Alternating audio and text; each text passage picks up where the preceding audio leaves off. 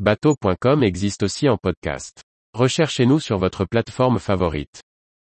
Route du Rhum 2022, ce nouveau départ permet de doser le niveau de risque. Par Maxime le Riche. Le météorologue Pierre Leroy, vainqueur de la dernière Mini Transat, nous apporte son regard sur les conditions à venir pour le départ de route du Rhum. Point météo avec le météorologue Pierre Leroy, avant le départ de la route du Rhum, ce mercredi 9 novembre 2022. Après un départ décalé de trois jours, quelles seront les conditions sur la ligne ce mercredi à 14h15 Les skippers vont avoir un vent d'ouest, donc de face pour passer la ligne.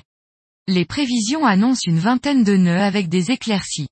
Les concurrents vont devoir tirer des bords jusqu'à la bouée de dégagement, ce qui va les obliger à être vigilants lors des croisements.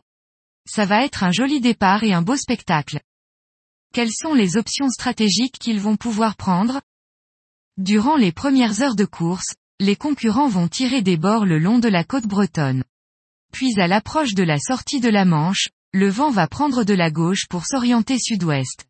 À ce moment-là, les marins vont devoir faire des choix en fonction de la stratégie validée à long terme. Deux options s'offrent à eux, soit partir plein ouest ou bien piquer vers le sud. Les concurrents qui cherchent des conditions plus maniables doivent piquer vers le sud. Une route en passant par le nord sera plus courte, mais les conditions de vent seront beaucoup plus musclées. Deux fronts assez copieux vont s'enchaîner, avec des rafales d'une quarantaine de nœuds. À eux de doser le niveau de risque qu'ils sont prêts à accepter. Mais il y a une grande différence avec le schéma qui aurait eu lieu si le départ initial avait été maintenu. En cas de coup dur, les skippers ont une porte de sortie vers le sud. Cette nouvelle fenêtre météo est-elle favorable à la vitesse? Oui, les conditions sont bien meilleures, avec une houle moins forte.